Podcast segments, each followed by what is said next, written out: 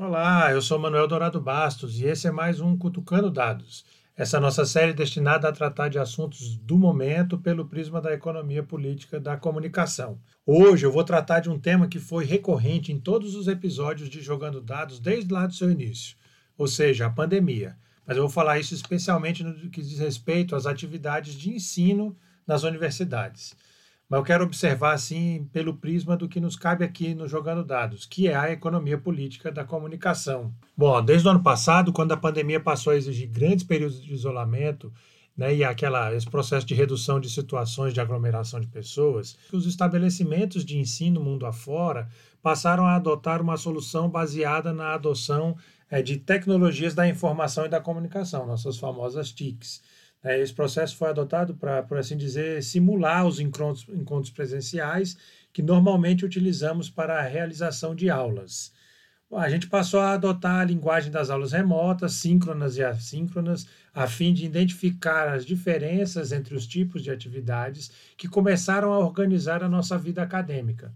Bom, a bem da verdade, uma brutal gambiarra técnica e jurídica visando não implodir a legislação que, por exemplo, separa o ensino à distância, né, a EAD, do ensino presencial. Então, assim, hora permitindo, hora vedando o uso de TICs nas diferentes e contraditórias modalidades. O uso das TICs já é permitido numa certa quantidade no, na lógica do ensino presencial, mas é controlada né, nesse processo. E aí, na educação à distância, ela é utilizada na sua quase integralidade e tem toda uma, uma lógica, né, um processo, né, uma dimensão legal que precisa ser observada. Bom, então a adoção dessa coisa das aulas síncronas e assíncronas foi um processo com muitos debates. Esses debates geraram soluções diferenciadas, né, a partir de embates políticos diversos.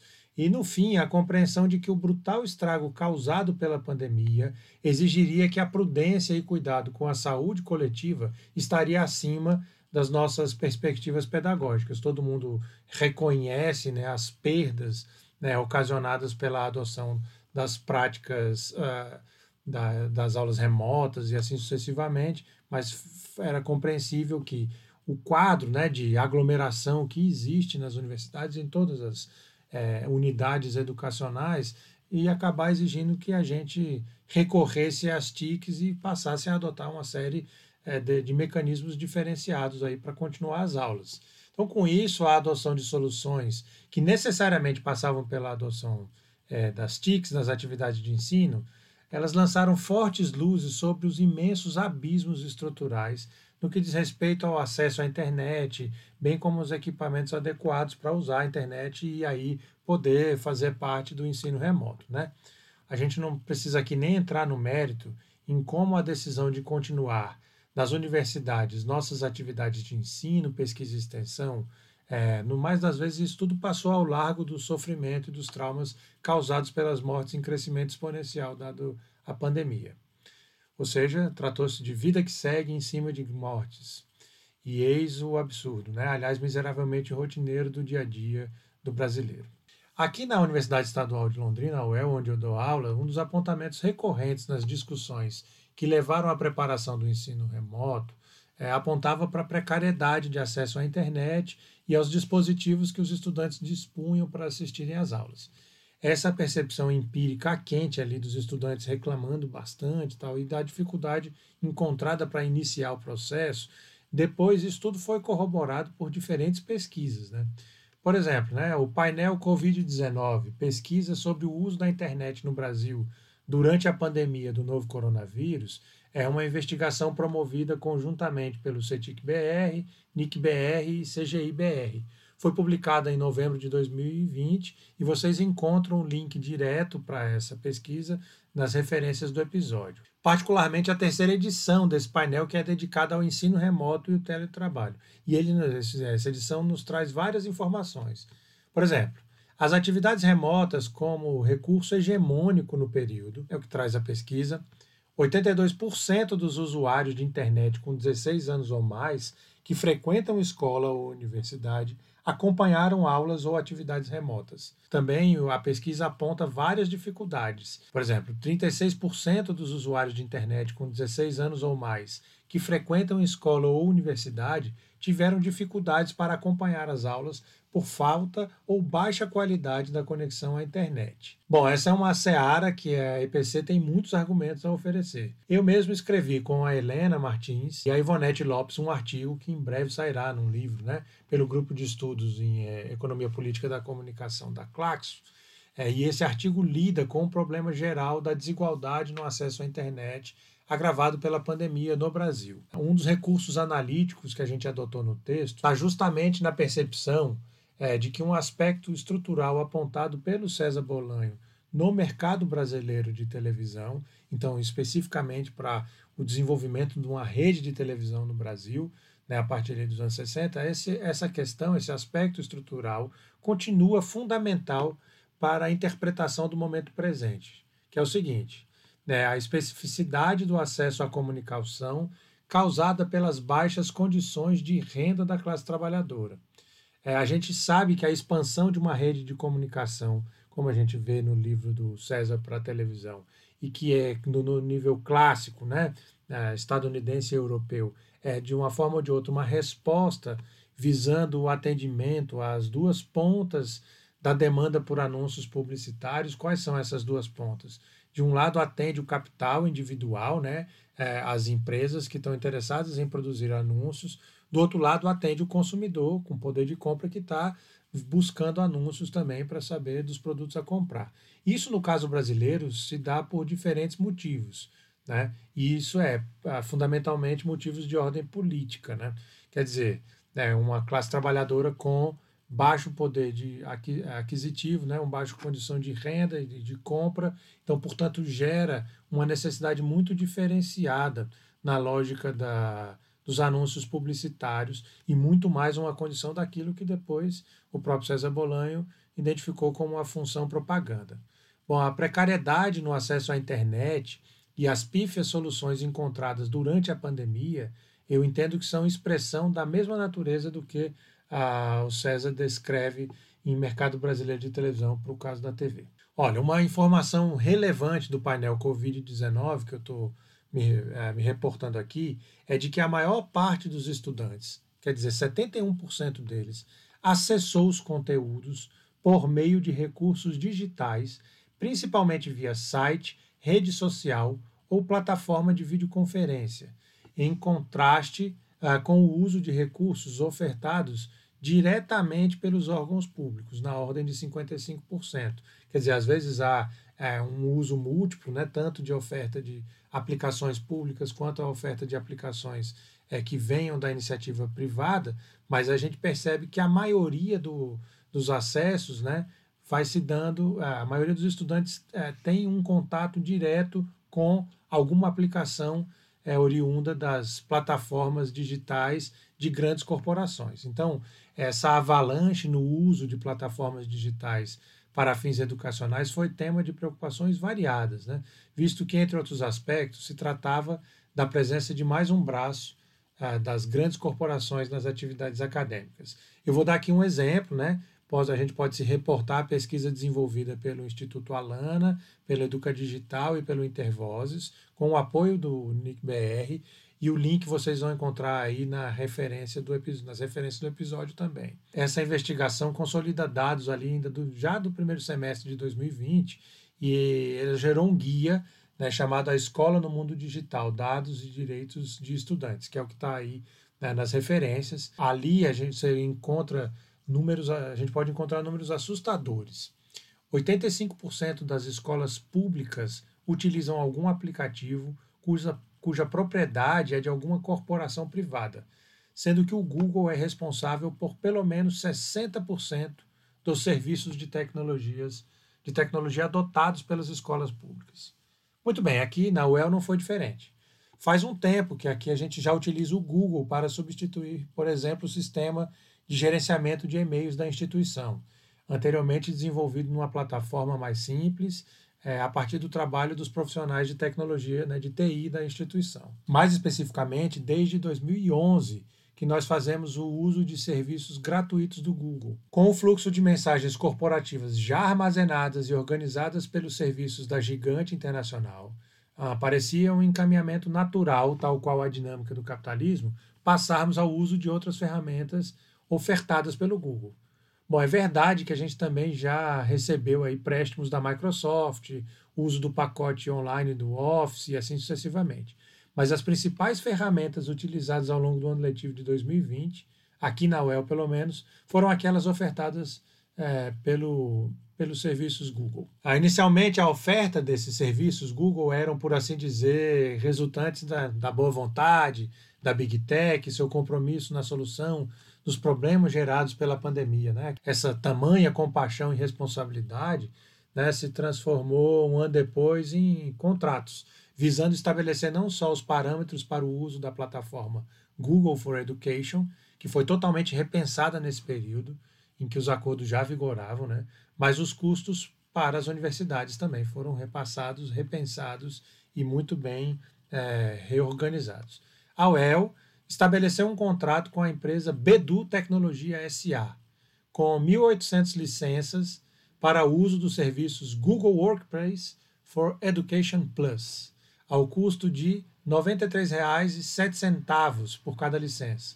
E aí o custo total da, do acordo ficou em mais de 165 mil reais. A Bedu Tecnologia foi responsável por contrato idêntico, por exemplo, com a Universidade de São Paulo, a USP, no montante de 1,1 milhão de reais. É, ela, né, essa empresa Bedu, apresenta em seu portfólio outras instituições públicas de ensino como clientes. Poderíamos entrar numa avaliação mais pormenorizada dos serviços prestados pela Bedu, sua inserção na tradicional prática de empresas é, offshore e coisas semelhantes, né? a sua relação com holdings e tal.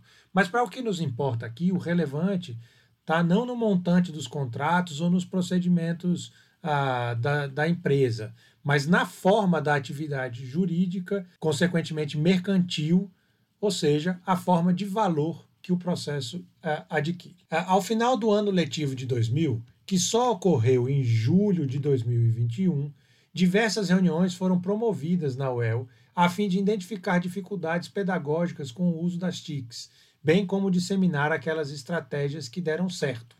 A boa vontade era a regra nas reuniões, mas ela não impediu que o tom geral fosse tomado pelo apontamento de reclamações, dificuldades, imperícias técnicas, perdas educacionais, né, naquele famoso esquema das relações é, e discussões entre professores e estudantes.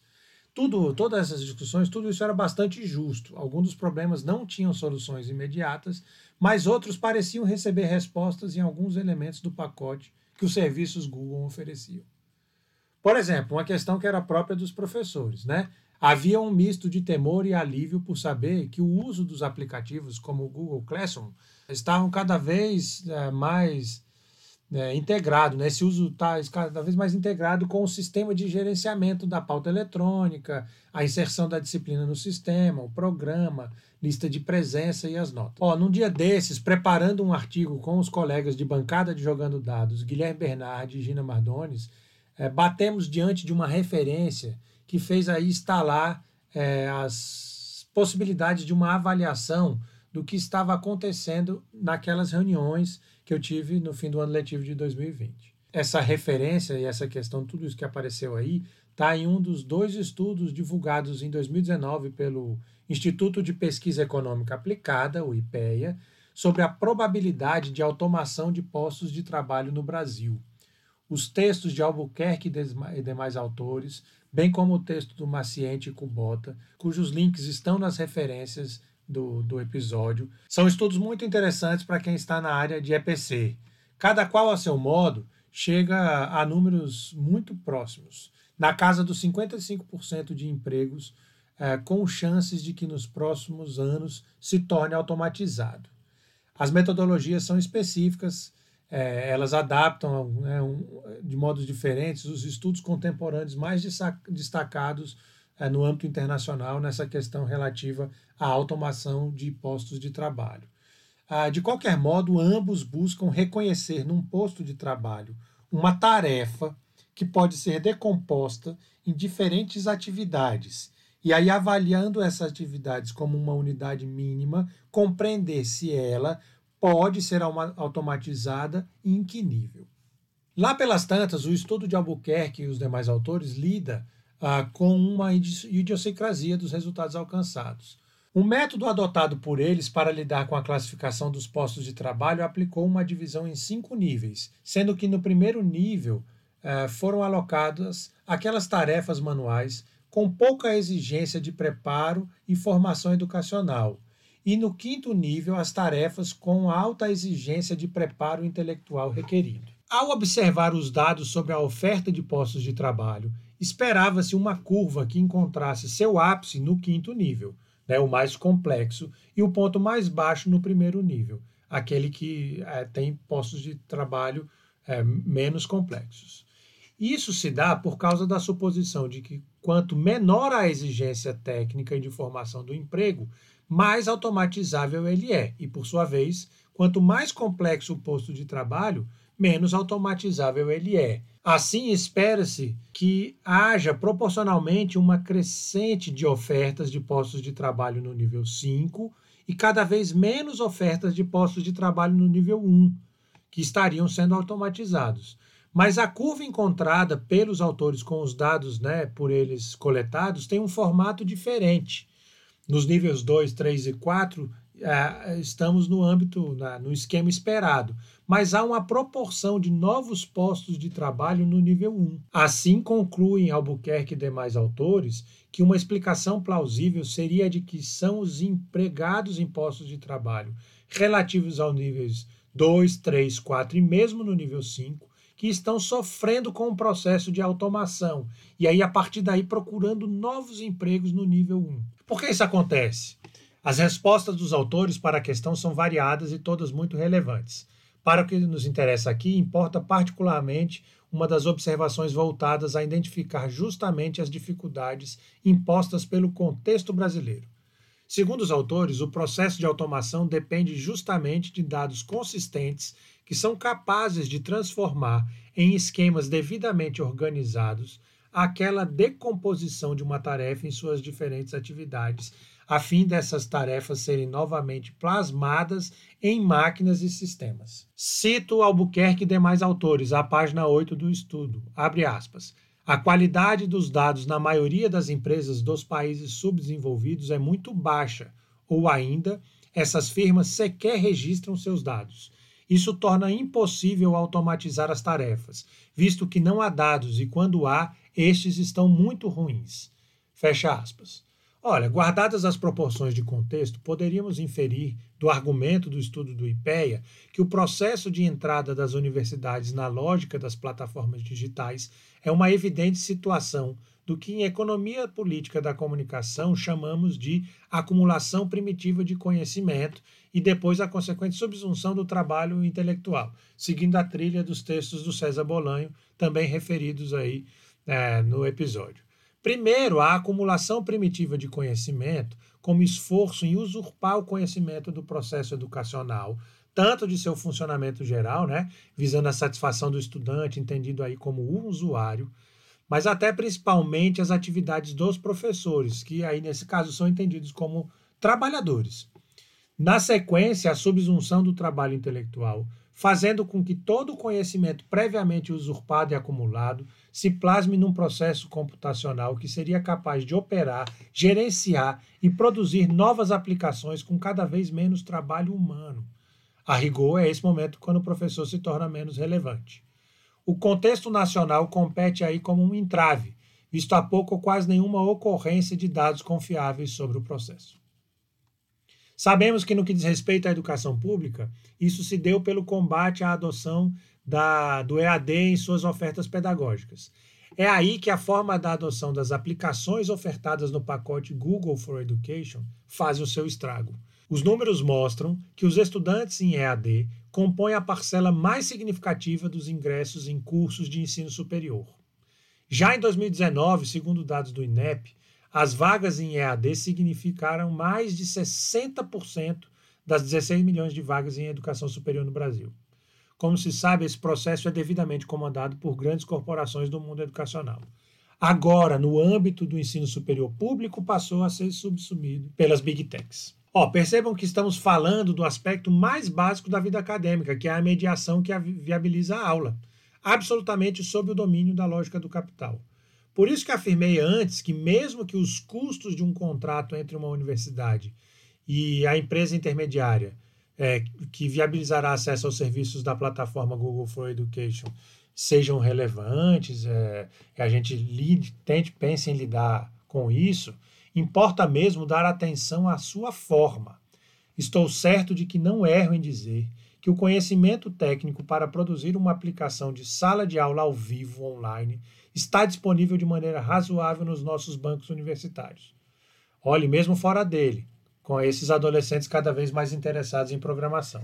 Contudo, as condições materiais, digo, a disponibilidade de um conjunto gigantesco de servidores capazes de abrigar, organizar e circular os dados necessários para uma simples aula online. Essas condições não estão disponíveis em nenhuma universidade ou mesmo em qualquer governo. Pelo contrário, o monopólio disso está num restrito conjunto de empresas que chamamos meio pomposamente de Big Techs, sendo a Google, né, a Alphabet, uma delas. De sorte que, com toda a capacidade de conhecimento disponível, é a sua subsunção ao capital o que ainda impera. É verdade que isso é um desafio menor diante de todos os problemas causados pelas mais de 550 mil mortes só no Brasil com a pandemia.